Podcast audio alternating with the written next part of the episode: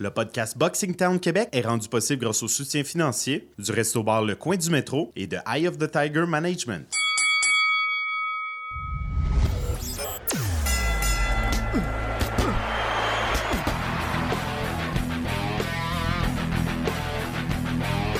Vous écoutez le podcast Boxing Town Québec.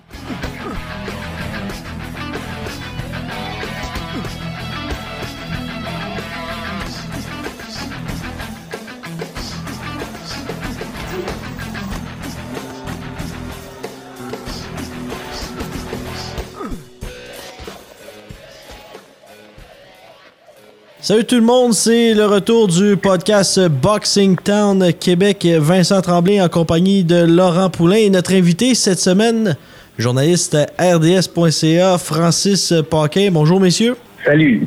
Salut. Euh, Laurent a préparé une courte, très courte biographie de notre invité de cette semaine. Oui, euh, Francis Paquin est né euh, au début des années 80 et il est journaliste à RDS. Il a un baccalauréat, baccalauréat en économie et en politique.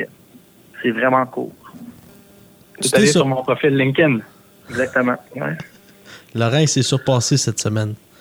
Ah Euh, ben oui. Revenons sur euh, la carte du euh, Casino de Montréal. Tout d'abord, euh, que- qu'as-tu pensé de, de cette carte, Laurent?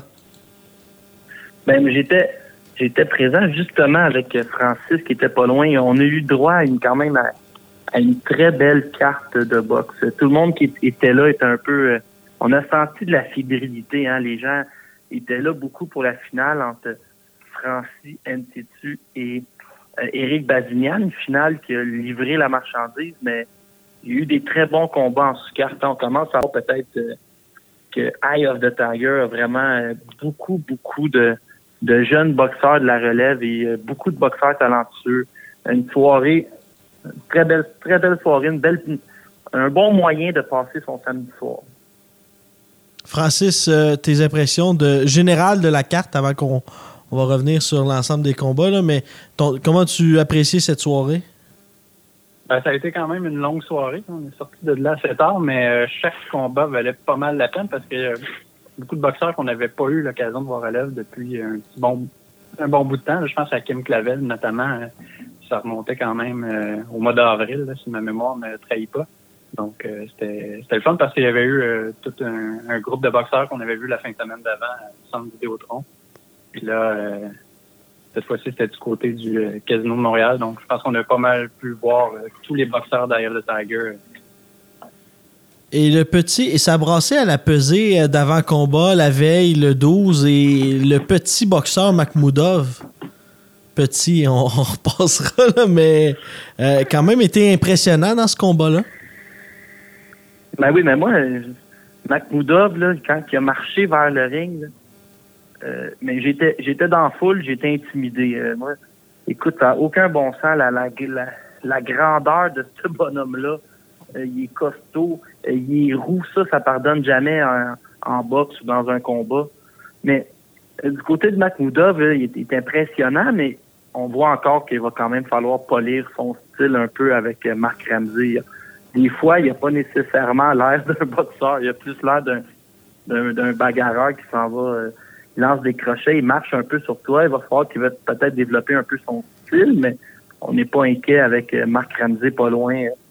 Les ajustements seront faits. Pas dans le même sens que toi, la série qu'on entend euh, quand il se présente vers le ring, là, c'est c'est vraiment intimidant. Puis euh, là, ce qui est le fun, c'est que les combats de quatre rounds, c'est chose du passé. On va pouvoir enfin avoir des adversaires qui ont un peu plus d'allure parce que Zaraté euh, a vraiment pas fait le poids contre euh, Makhmoudov. Donc j'ai hâte de voir contre des adversaires un peu plus intéressants, des gens qui ont une feuille de route un peu plus garnie. Ça fait du bien également de voir, comme tu l'as dit, Francis, ça fait du bien de voir Kim Clavel de retour. Ça faisait un bout qu'on l'avait pas vu également. Oui, vraiment. Hein, ça, elle avait été blessée, là, ce qui avait privé d'une présence sur la carte euh, d'Eye of the Tiger au mois de juin, là, au casino aussi. Euh, J'avoue que c'est vraiment pas évident euh, dans le cas de Kim Clavel de comparer parce que d'un, la boxe féminine, on commence euh, tranquillement mais sûrement à, à connaître les, les athlètes euh, qui sont dans ce sport-là, surtout là, que une petite division de poids qui est même pas aux Olympiques. Si, euh, je ne me trompe pas. Donc, euh, puis dans le cas de Clavel, ce qui est intéressant, c'est qu'on voit le, vraiment des bons euh, fondamentaux. Je trouve que dans son combat euh, samedi, c'est ça qui est ressorti. C'est très technique. C'était vraiment très beau à voir aller. Également. Mais Kim, Kim Clavel est dans une dans une petite catégorie de poids. Hein. Elle a boxé à 107 livres. Elle est prête. Elle m'a déjà déclaré qu'un jour, si les championnats allaient être à 105 livres, va falloir vraiment rester très près de sa carrière en 2019 parce que c'est une catégorie qui a tellement peu de boxeurs dans le monde que souvent les combats de championnat viennent après 14 ou 15 ou 13 combats, comme on voit un peu avec. Puis on sait que Eye of the Tiger ramène les boxeurs rapidement sur des cartes, font de plus en plus de cartes. Euh, gardez l'œil sur Kim Clavel, ça pourrait aller très vite en 2019. Et on le sait, hein, on amène toujours nos boxeurs avec des, avec des, des, bons tests. Eric Bazignan, c'est sûr que c'était euh, quand même un 20e euh, combat, mais on lui donne des tests et j'ai hâte de voir comment est-ce qu'on va euh, placer Kim Clavel. C'est troisième combat, trois victoires, aucune défaite. j'ai hâte de voir également comment est-ce qu'on va positionner nos pions chez AF de Tiger. oui, tu as raison, Vincent. du côté de Eric Bazignan, puisque tu en as parlé, moi, je me demandais même cette semaine, là, cette semaine, je me suis demandé, est-ce qu'on a un peu oublié Bazinian? Tu sais, on parlait beaucoup de, on parle beaucoup de Steven Butler, on parle beaucoup de, de Christian Billy. Là, Akmedov est arrivé. Mais tout d'un coup, que le meilleur de toute cette gang-là, puis celui qui va aller le plus loin, tout d'un coup que c'est pas euh, Eric Bazinian, que je, je, serais pas vraiment surpris. Il est à 168 livres dans une division qui est prenable. Euh, il est vraiment bien classé à la WBO je vous dis, je vais faire une prédiction en ondes pendant qu'on est tous là. Et Francis euh, pourra euh, rappeler dans 5-10 ans que je l'avais dit.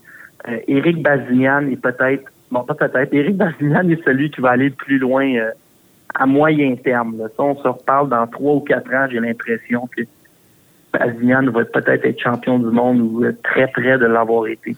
Avant Ulysse, puis avant avant les, euh, la filière kazakh, Akhmedov, Makhmoudov, avant ceux-là?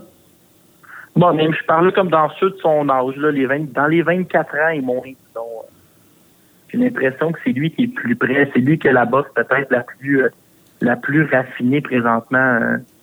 C'est Eric Bazignan, c'est un peu comme je me rappelle pas où j'ai entendu ça, mais je vais le répéter. C'est un frappeur de 300 au baseball, tu il va te le lancer, il fait ce qu'il a à faire, il vise pas les clôtures, mais il finit par obtenir ses KO euh, ou ses circuits. Puis la job est faite, est bien fait, puis il passe les tests. Euh, on l'a vu dessus, hein, il a laissé passer la tempête, puis après ça, il s'est mis en mode destruction, puis ça n'a pas été trop long. Euh, j'ai confiance en ce Eric Bazignan. Le combat... Donc, pas forcément en désaccord quand son promoteur le compare à Golovkin? Bon, il reste, encore une bonne marche là, pour se rendre à Golovkin. disons, disons que je le vois juste comme le, le 24 ans et moins qui va le mieux réussir à moyen terme euh, au Québec. A bien paru, hein, contre Francis. On verra.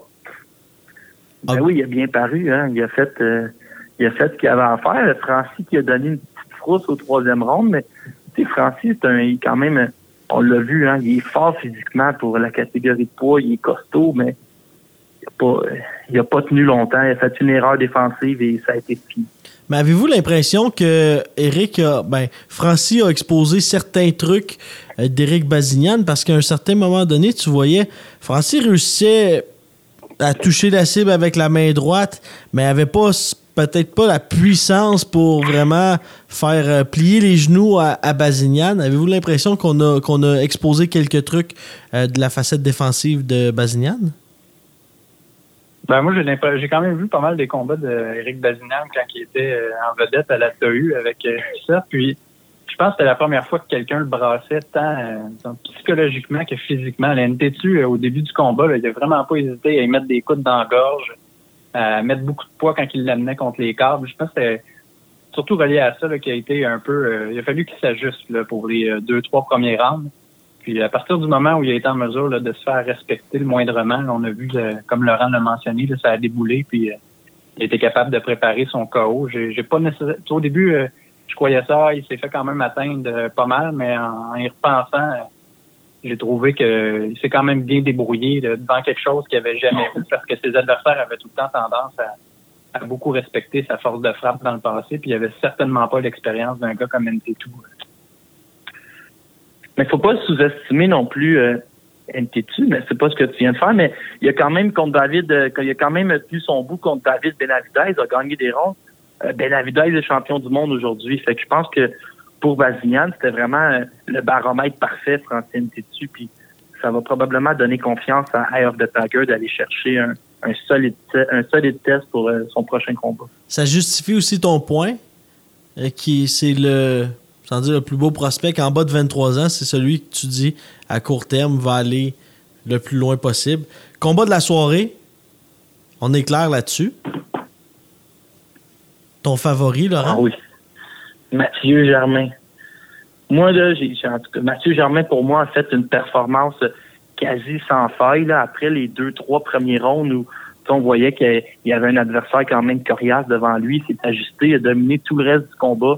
Et c'est dommage qu'il y ait un peu un ombrage sur la victoire parce que John Stewart avait pas amené ses lunettes sur le bord du ring, puis il a un peu fait euh, n'importe quoi avec la carte des juges. Moi, dans, les cartes de juges que j'ai moins compris dans l'histoire de la boxe, il y a eu bien sûr le fameux Eric Lucas en Allemagne. Je sais pas si vous vous rappelez de Léonard Dorin contre Paul Spadafora. Et maintenant, j'ai euh, dans l'histoire du Québec. J'ai John Stewart avec euh, qui donne le Carlos Jiménez gagnant. Euh, incompréhensible, puis ça fait du sport un peu à la boxe. Mais ce qu'il va falloir se rappeler, c'est que Mathieu Germain, euh, c'est tout un c'est tout un boxeur. je pense, Francis, tu as vu la même chose que moi. On a vu la carte au complet. Il y a personne qui se déplace comme Mathieu Germain sur le ring. C'est vraiment sa grande force. On dirait on dirait qu'il vole. C'est vraiment le meilleur boxeur pour se déplacer sur un ring. Il ici avec sa main arrière. Il prend de moins en moins de coups. Euh, j'ai hâte de voir jusqu'à où on va aller avec Mathieu Germain et je lui souhaite euh, une première finale bientôt. Hein. Il me semble que ça, lui revient un peu. Un. Oui, d'ailleurs, il a mentionné qu'il aimerait ça faire une euh, première finale dans les prochains galas. Il, sent qu'il rallie quand même pas mal d'amateurs à sa cause. Tu raison, hein, il se déplace tellement bien. Il n'a jamais de l'air pris euh, au dépourvu. Il est toujours en mesure de faire un, pas de côté pour se tirer d'embarras. Puis euh, j'avoue qu'il y a eu peut-être un petit peu plus de difficultés pendant les trois premiers rounds, mais euh, à partir du moment où il était capable de, de, comprendre la puissance de Jimenez, là, c'était, terminé. Là, c'était quand même très beau à voir. Là. sa, défense était assez étanche. Puis c'est, bien certain qu'il va jamais passer le knockout à, à quelqu'un comme le fait Denis Stevenson, mais reste qu'il marque des points quand il boxe. Quel boxe? en plus, il le fait dans le petit ring du casino. Hein. Imaginez-le dans un, grand ring un jour, euh, Centre Belle ou de la Place Belle, pour être encore plus efficace. Quel boxeur vous a le plus impressionné lors de cette carte? Ben, c'est certain que, écoute, moi, il y en a un qui m'impressionne de fois en fois, là, c'est euh, Sadridine Akmedov, hein, le, le, petit salut militaire. On l'a vu cette semaine, qui joue aussi de la guitare. Euh, ben, écoute, lui est impressionnant. je le répète de semaine en semaine, mais en début d'année, quand je fouillais les sites sur les, prospects à surveiller en 2018, les gars qui allaient passer pro, qui étaient les agents libres les plus convoités, euh, tous les grands sites euh, européens ou américains avaient Sadridine Akhmedov. Je pense qu'on n'est pas, on se rend pas compte encore de tout le talent de Sadridine Akhmedov et jusqu'où il pourrait se rendre dans la la catégorie possiblement des moyens qui commence à être pas mal pacté au Québec, au Canada, puis même en Amérique du Nord. Mais moi, je, Sadridine Akhmedov, ça va être un gros joueur en boxe professionnel. C'est une future superstar, puis on est chanceux, il est ici. C'est lui qui m'impressionne le plus de fois en fois. Moi, celui que je soulignerais, euh, c'est un vétéran, c'est Ghislain Madouma. Hein, C'était le deuxième combat depuis qu'il avait comme une pause d'à peu près euh, un an et demi, même un peu plus. Puis euh, il affrontait un adversaire qu'on connaissait quand même relativement bien parce que c'était celui de Michael Zuski à, Toronto, là, le fameux combat où un Uluberlu euh, s'est amené euh, sur le ring, puis Lee Baxter est embarqué dans le tas pour le sortir. Il est sorti nu. oui, apparemment qu'il a payé le prix aussi quand les autorités l'ont traîné sur plusieurs mètres. Mais dans le cas de Madouma, il, a avoué là, que il reprend tranquillement mais sûrement ses repères. mais euh, j'ai trouvé qu'il était vraiment euh, sharp dans ses coups. Euh, ça a été, j'ai l'impression qu'il a été plus dominant que Zuski l'avait été à Toronto. c'est bien certain qu'on connaît un peu le, niveau de Justin Madouma parce qu'on l'a vu notamment là, contre Kevin Mitchell en Angleterre, mais j'ai trouvé qu'il s'était fort bien débrouillé là, pour un, un deuxième combat de retour. Et pour ce qui est de cette carte, Laurent, et Francis. Euh, une grosse carte qui avait lieu euh, en fin de semaine euh, dernière également, lors de la même journée que celle au casino. Terence Crawford, qui termine le travail avant la limite, mais de justesse. Oui, moi, pour ce combat-là, là, je l'ai dans l'enregistreur, je ne l'ai pas encore vu. Pour ça que je suis content qu'on ait Francis Paquin, que je sais qu'il regarde tous les combats, pour pouvoir en parler. Euh, j'ai une question pour toi, Francis. Euh, Terence Crawford, est-ce qu'on est rendu que c'est Errol Spence ou rien? Le gars, il est trop bon. Euh, si c'est pas Errol Spence, il va faire des 120, 108 sur à peu près tout le monde. Qu'est-ce que t'en penses? Ouais, ben là, puis c'est clairement ça le problème, c'est que là, il est tout seul de son camp parce que les autres champions à 147 sont avec PBC. Fait que qu'est-ce qu'on fait rendu là? Est-ce que PBC va vouloir euh, donc partager un, pay-per-view entre ces deux boxeurs-là? Est-ce qu'ils sont à ce niveau-là? Parce que Crawford s'est déjà battu en pay-per-view unification contre Postol parce que HBO avait pas l'argent pour financer le combat. Puis ça n'avait pas été un, grand succès. Il faut dire aussi que c'était dans plein milieu de l'été, là, mais dans le cas de Crawford, c'est le deuxième meilleur boxeur livre pour livre de la planète. On veut quand même qu'il affronte les meilleurs pour qu'il démontre toute l'étendue de son talent. Puis Benavides, euh, euh, le du chien, il, a été volontaire, mais à un moment donné, c'était pas du tout, du tout le même niveau. Puis euh, j'ai l'impression que c'est comme un peu un casse-tête pour Bob Arum qui va venir dans, les prochains mois. Surtout même avec Manny Pacquiao qui est parti chez PBC, on a entendu parler souvent de ce combat-là. Il vient de monter à 147 livres. Il peut peut pas monter éternellement de poids. Il peut pas monter à 154. Même à 154, on retrouve le même problème. Euh, j'ai hâte de voir, ça va être compliqué que Terence Crawford. Euh, c'est à suivre. Dossier à suivre, comme on dit. Un dossier que, Laurent, on va parler également dans les prochaines semaines. Jean-Pascal, qui sera de retour en combat de championnat du monde contre Dimitri Bivol.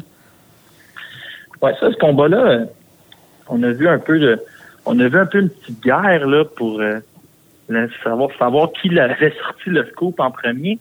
Mais si vous suivez les classements de mois en mois, ça, ça semblait évident depuis quelques mois. Tu Jean-Pascal, vous allez vous en rappeler, il a annoncé sa retraite, une des plus courtes retraites de l'histoire de la boxe, et il n'est jamais sorti des classements de la WBA. Après tout ça, euh, Dimitri Bivol est devenu champion régulier quand André Ward a pris sa retraite. Et Pascal avait beau se battre à 200 livres contre Steve Bossé. Le combat était annoncé à l'avance. Jamais la WBA a tassé son nom des classements. Fait qu'on peut se douter dans ce temps-là que Cathy Duva, elle laissait Jean-Pascal sur une courte liste. elle demandait peut-être à la WBA, je sais pas, de le laisser là parce qu'elle négociait. Et là, on arrive au combat. Euh, si on regarde les circonstances du combat, on est à cinq ou six semaines du combat. Le père de Jean-Pascal vient de mourir. Il est en Haïti pour euh, célébrer sa mémoire, je pense, pendant dix jours. Il va revenir. Écoute, contre Dimitri Bivol, j'ai regardé euh, trois de ses combats tantôt en arrivant. De loin, le boxeur le plus rapide des 175 livres.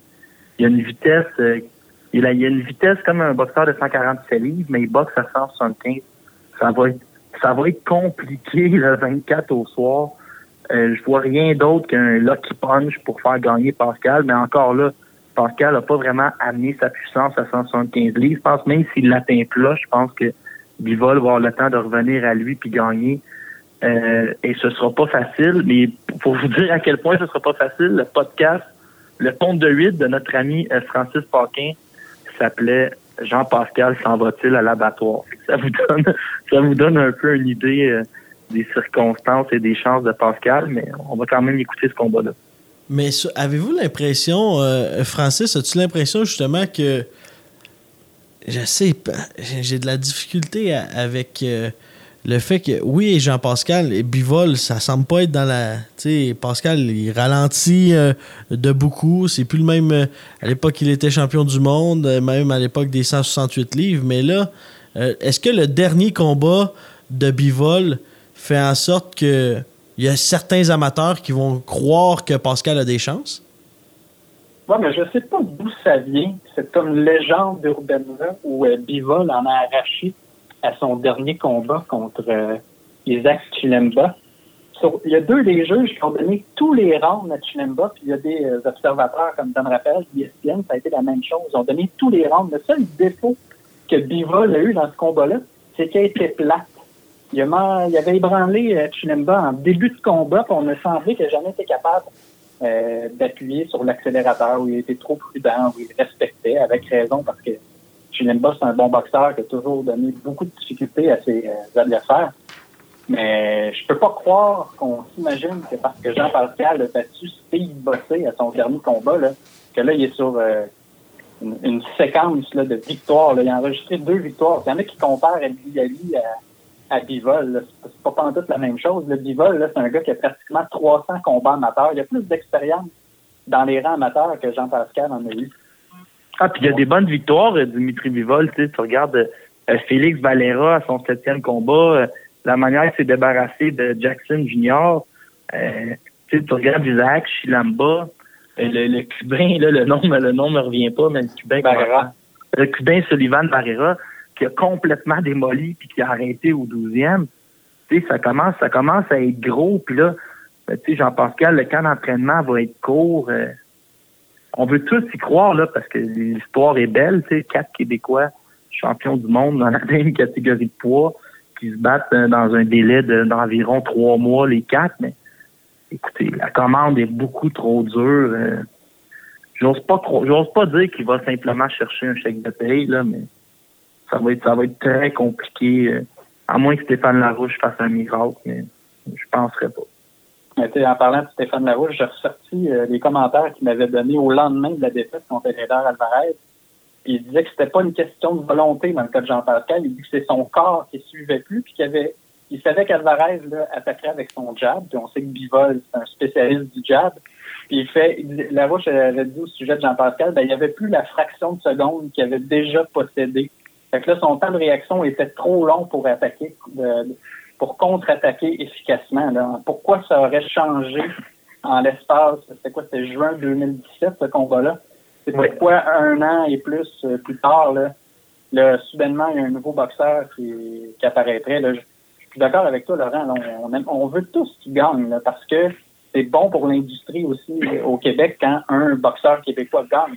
C'est bien plus intéressant à couvrir. Puis, euh, on peut se monter des scénarios d'unification avec Adonis Stevenson ou Eléder Alvarez. Mais là, ça reste, là qu'au final, c'est, vraiment difficile d'imaginer qu'il y a une chance de gagner ce combat-là.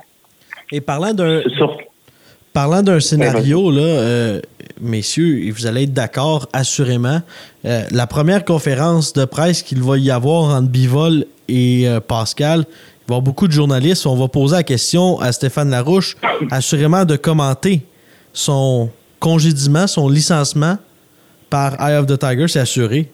On passe pas à côté de ça.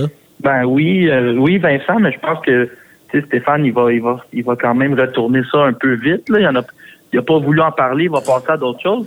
Euh, D'ailleurs, je sais pas si vous avez vu euh, Stéphane Larouche pendant que tu m'ouvres là.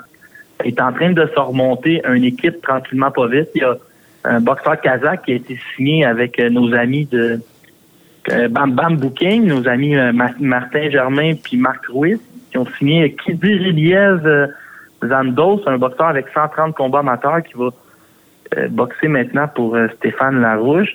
Il y a eu Mathieu Bauderlic, le médaillé, je pense, d'argent des derniers Olympiques, le Français qui est venu faire un camp d'entraînement avec euh, Larouche, qui hésitait peut-être à le prendre comme entraîneur. Euh, ne ne t'inquiète pas trop pour euh, Stéphane Larouche, euh, Vincent. Il va se remonter une équipe, puis il est pas vieux. On va le revoir dans l'élite euh, très bientôt. Mais non, je disais ça plus au niveau de ce que les journalistes vont faire. C'est assurément qu'il n'y en a pas juste un qui va y poser la question. Ça, c'est.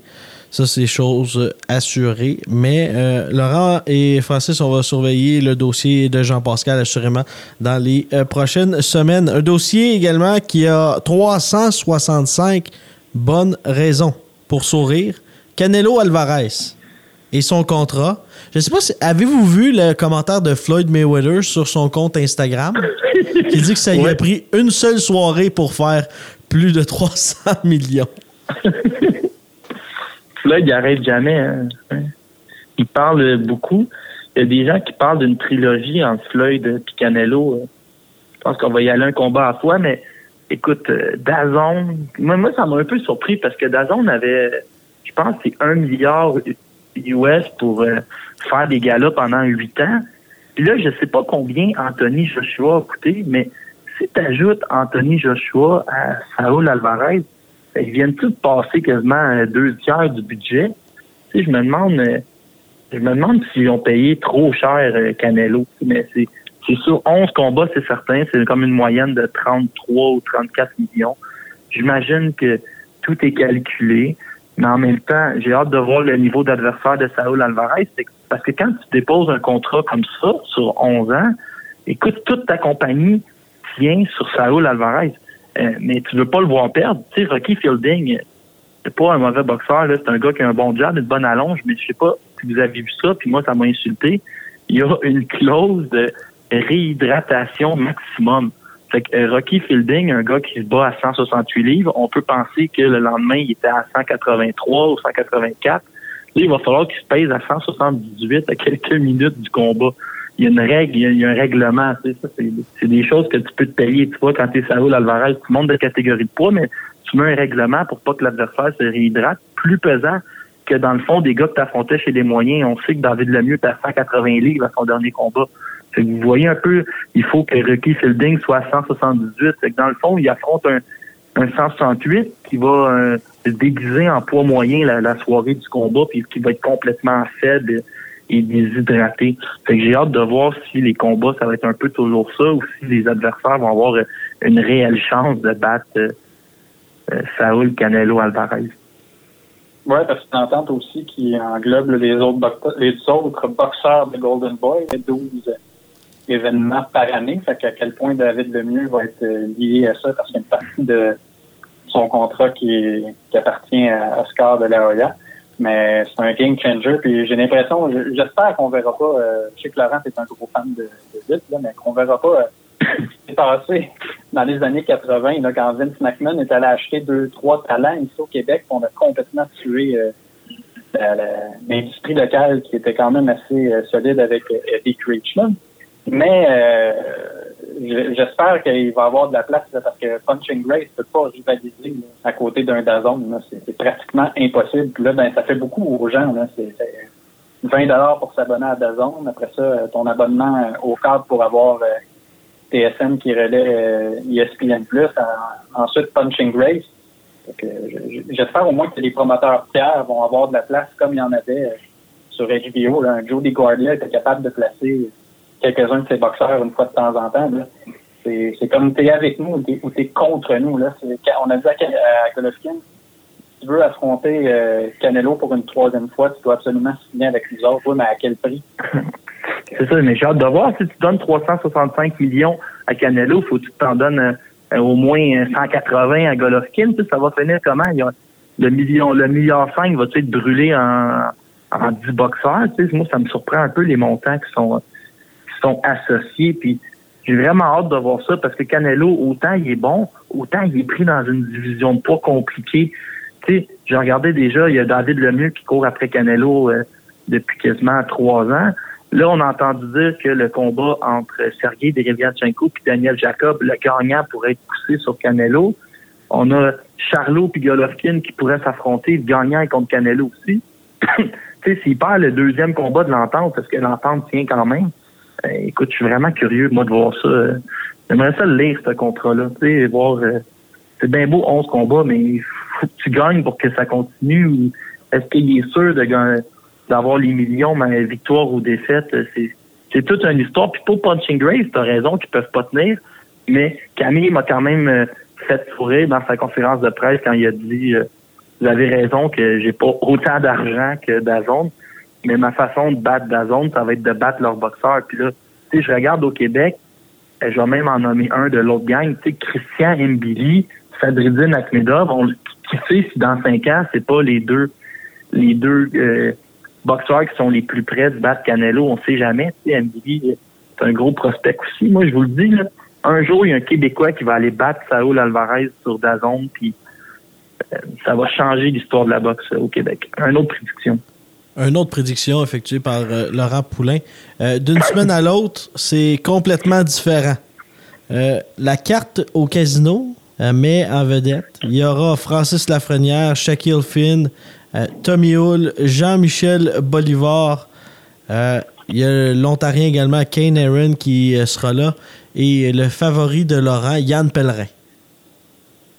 Une grosse. Yann Pellerin, C'est le fun, au moins, on toute va une histoire. hein. Toute une histoire, mais au moins on va avoir l'occasion de revoir Bolivar euh, dans le ring. On va à Lafrenière également. Je pense que lui s'en est fait jouer un, un bon petit tour là, avec euh, son dernier combat qui a finalement jamais eu lieu. Oh, le pauvre, le pauvre Francis. Mais écoute, en partant, Vincent, je sais pas, je je sais que vous avez écouté euh, notre ami Sylvain Pelletier m'a quand même fait rire à propos de, du gala qui a lieu samedi après-midi. Mais Il était je je veux pas être trop négatif, mais je me rappelle des galas de gym euh, à l'époque, le samedi après-midi, puis ils trouvaient le moyen d'avoir des duels intéressants. C'était une, une, une formule qui permettait à leurs boxeurs de la relève d'obtenir des victoires, un peu comme on a vu la semaine passée avec Eye of the Tiger. Mais là, si je viens d'ouvrir la carte devant moi, là, Alex Vilmagani, ça dit quoi aux Québécois, ça, même si c'est un bon boxeur. Euh, Kane est tu sais, qui il connaît? C'est Yann Pellerin, il affronte un gars qui a zéro victoire, trois défaites. Écoute, je sais pas le matchmaker, là. Il a ouvert Boxrec, qui est allé dans les dernières pages, puis il a appelé un. Euh, Bolivar, là, j'adore Bolivar, mais c'est pas un boxeur qui est signé par le groupe Yvon Michel. Ça paraît qu'ils vont le chercher parce qu'il vend une tonne de billets. Si je suis promoteur demain matin, je vais chercher Bolivar, puis je t'affronte un peu n'importe qui, puis amène-moi tes 125 billets vendus dans une enveloppe. Tommy Hull, tu sais, il y a, un seul boxeur, non, il y a deux boxeurs. Sébastien Bouchard et Elfin, il y a seulement deux boxeurs qui appartiennent à groupe Yvon Michel. Puis c'est un peu ce que je trouve la faiblesse de groupe Yvon Michel. Ils ont trois champions du monde.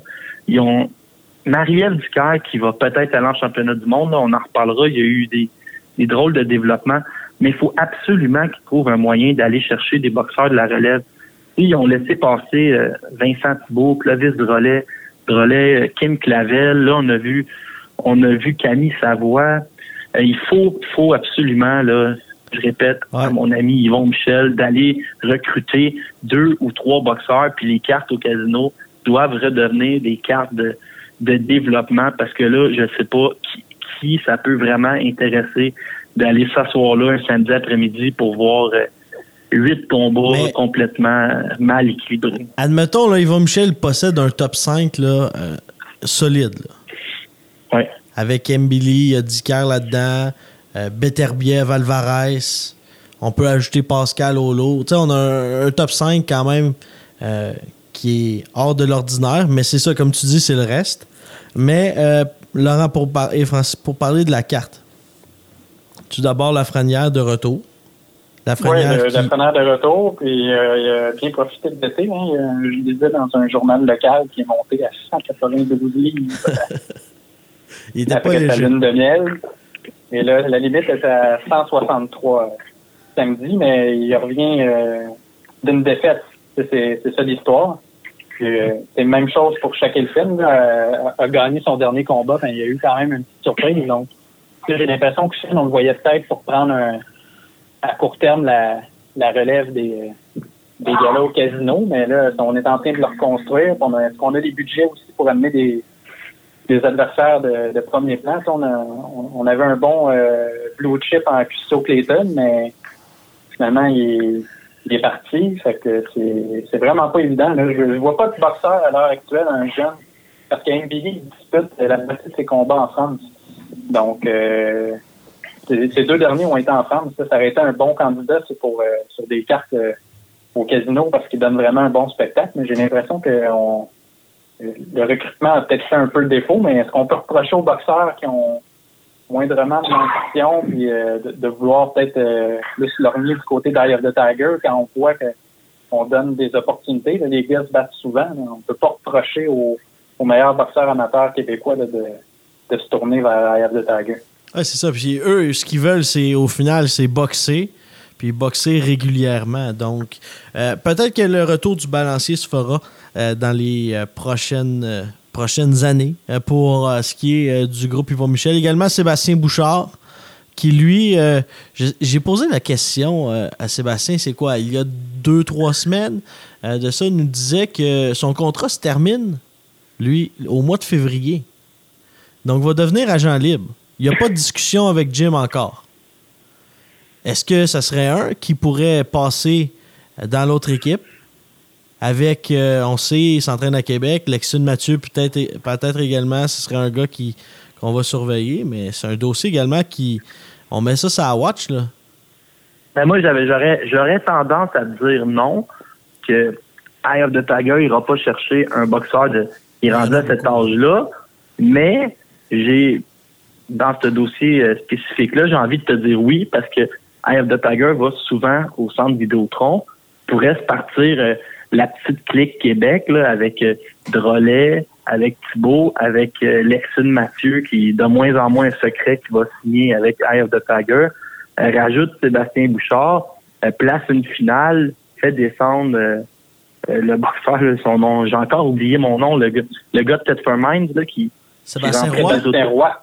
Sébastien Roy qui remplit des autobus. Tu commences à avoir un, un beau circuit Québec pour Eye of the Tiger avec euh, des, des billets qui vont se vendre parce que c'est un peu ça. Le dernier gala d'Eye of the Tiger de Simon Kane euh, au centre Vidéotron, on n'en a pas beaucoup parlé, mais il s'est vendu seulement 3800 billets. C'était un peu à la baisse. Peut-être que ce serait une solution d'aller chercher Sébastien Bouchard. C'est que Sébastien Bouchard il travaille au port de Québec. Il n'a pas nécessairement besoin de la boxe pour gagner sa vie mais il aime ça, puis il boxe quand il boxe quand il peut, parce que je me rappelle des fois, il disait ça me dérange pas de pas boxer. Il y a tellement d'overtime que je ramasse je ramasse la paye puis je suis heureux. Puis il y a d'autres moments dans la dans l'année où il voudrait boxer. Fait que Sébastien Bouchard, écoute, joueur autonome en février, chose certaine, il restera pas joueur autonome longtemps. Quelqu'un va aller chercher. Puis il me surprend, moi, des derniers temps. Tu sais, on avait amené un adversaire allemand qui était supposé que Butler avait battu au troisième round. Puis là, j'avais l'impression que ça allait être compliqué pour Sébastien Bouchard. Sladan Jan Janin à Toronto. Puis là, j'avais dit, OK, ça, c'est le combat de la soirée. C'est un combat 50-50. Il l'a massacré. Ça a pris quatre minutes et demie. Peut-être que j'ai sous-estimé Bouchard puis qu'il est meilleur que je pense. Puis il est à un niveau pour aller euh, chercher peut-être un titre canadien ou être 15e dans un top 15.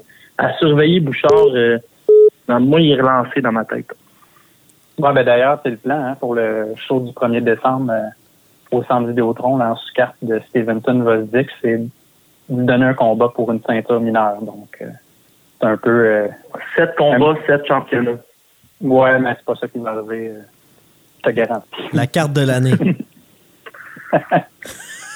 si elle a lieu. Ben, ben non, va avoir, je pense qu'elle va avoir lieu, mais on a vu comme Michael, ça, c'est toi, ça, Francis, qui a lancé ça dans ton podcast je te donne euh, mes félicitations. Euh, Ali Funeka, qui n'a pas passé euh, à la WBC, il l'air que s'il n'y a pas de titre, il ne viendra pas au Québec affronter Michael Zouski. C'est un peu un retour à la case départ pour Michael Zouski. Et Marielle Ducaire et Chris Namus ne se sont pas entendus, même si Yvon Michel avait offert une bourse très intéressante. Je pense, que ça, je pense que vont aller en appel d'offres.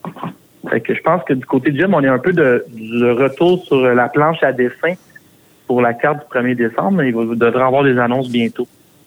Ouais, ce qu'on m'a dit, là, c'est qu'étudier les options pour euh, Funeka. Je trouvais que c'était euh, un bon adversaire. Euh, c'est quand même un, un gars connu. Il s'est déjà battu euh, à Québec, là, je pense en 2009. Là, il avait fait un verdict nul assez controversé, mais c'est pas évident non plus de trouver des adversaires pour un gars comme euh, Zuski parce que les gens reconnaissent un, talent, puis il faut quand même que tu trouves des adversaires crédibles pour euh, défendre euh, une ceinture. C'est quand même WBC international. dans les titres mineurs, c'est quand même assez haut dans la liste. Donc non, c'est un.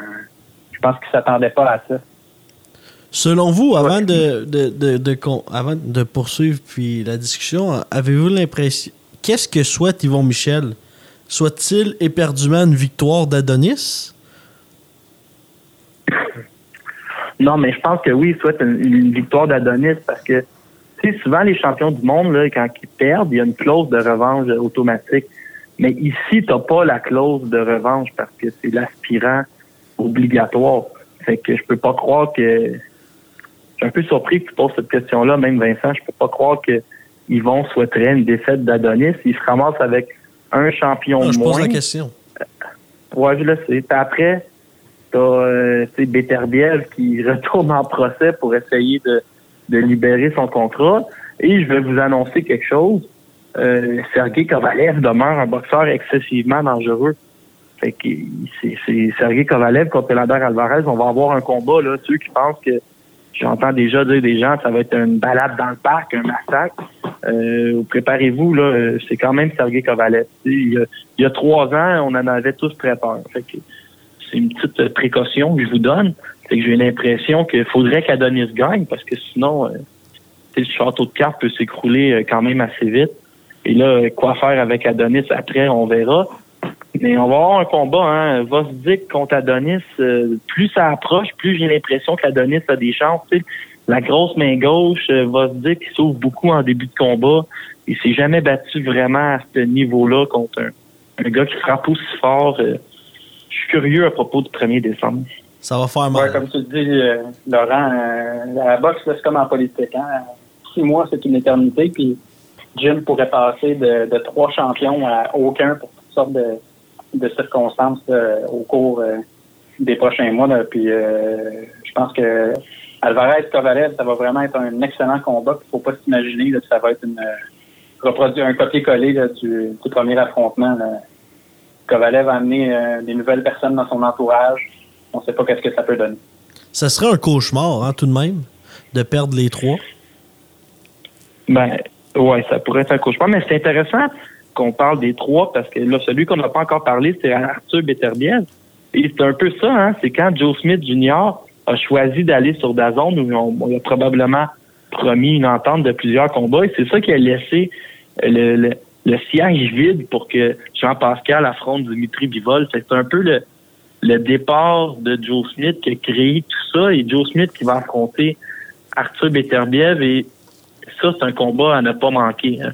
Je pense pas que Joe Smith a des chances, là, puis je pense que Joe Smith va se faire va se faire faire très mal par notre ami Beterbiev, mais c'est certain que ça va être tout un spectacle, puis tout un show. Puis imaginez là, Beterbiev qui a vraiment livré la marchandise puis donné un combat très intéressant contre Callum Johnson pour les gens qui écoutaient. Là, on lui envoie Joe Smith. Ça va être difficile de faire un mauvais spectacle contre Joe Smith, un gars qui est un peu kamikaze, qui est un peu un peu perdu en défensive, qui a une bonne réputation pour avoir sorti Bernard Hopkins du ring.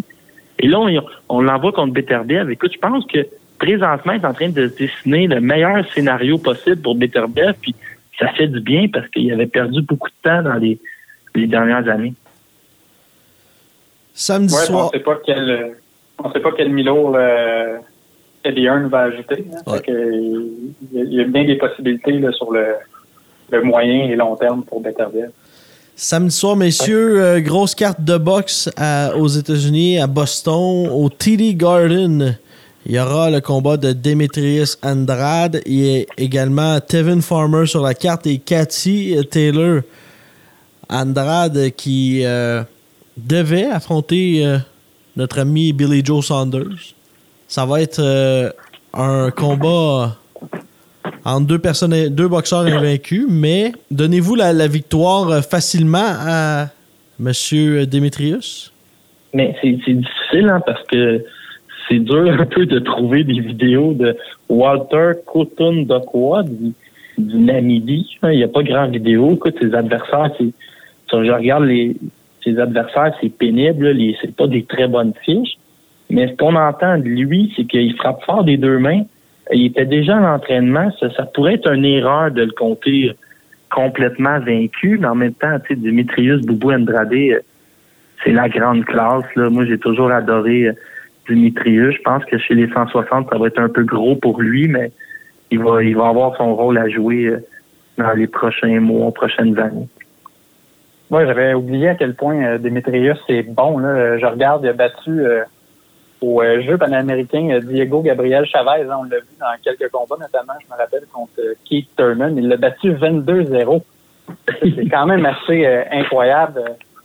Demetrius Ouais. a aussi battu euh, Keith, euh, Keith Thurman dans les rangs amateurs. Donc ça, c'est vraiment Ah non, non, c'est l'élite. c'est vraiment une superstar.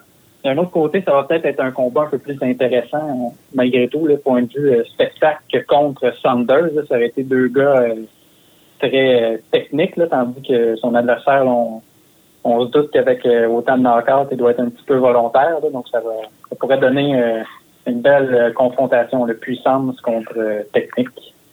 Il y a tout un combat féminin entre Cathy Taylor, qui a été la première fille à gagner une médaille d'or olympique, l'Irlandaise, qui est une, une sensation, qui va affronter une des deux sœurs Serrano, euh, Cindy Serrano, pour euh, euh, le titre lightweight. Ça, c'est à ne pas manquer aussi. Ça va être tout un combat.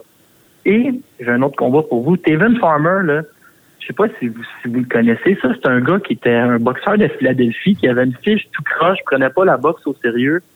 Un matin, il s'est levé, il dit OK, tant qu'à niaiser, je vais faire ça comme il faut la boxe. Et là, il est devenu champion du monde de, la, pense que c'est de la IBF. C'est vraiment un bon, c'est vraiment un bon boxeur. C'est je- peut-être le meilleur boxeur défensif présentement sur la planète. Il y a vraiment des, des manœuvres qui sont incroyables défensivement euh, à surveiller tant qu'à tant qu'à attendre euh, Hendry contre Cotton Dokwa.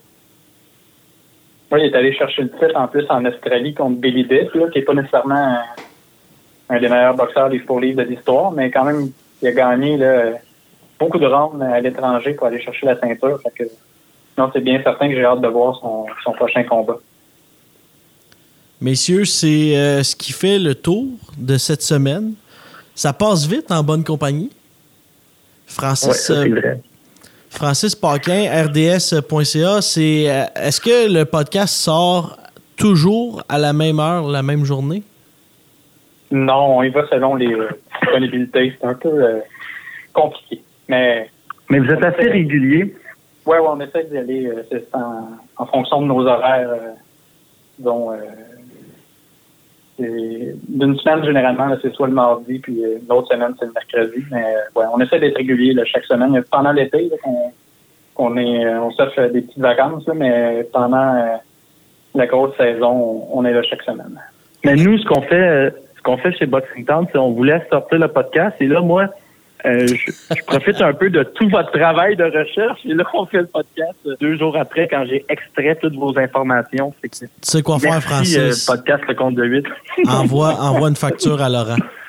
Ouais. Euh, on invite les gens à la maison d'aller euh, justement écouter le podcast euh, Le Compte de 8, que ce soit sur iTunes également. Euh, Vous pouvez aller suivre Francis sur sa page Twitter. Euh, puis euh, on remercie tout le monde d'avoir été été à l'écoute. Puis on se retrouve la semaine prochaine pour un autre épisode du podcast Boxing Town Québec.